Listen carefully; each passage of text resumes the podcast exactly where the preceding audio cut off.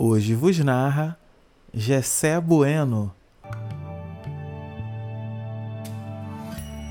Gratidão.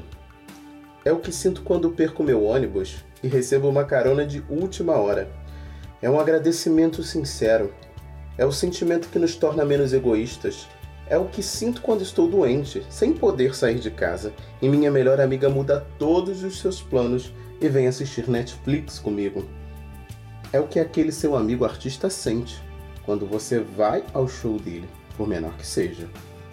É uma flor roxa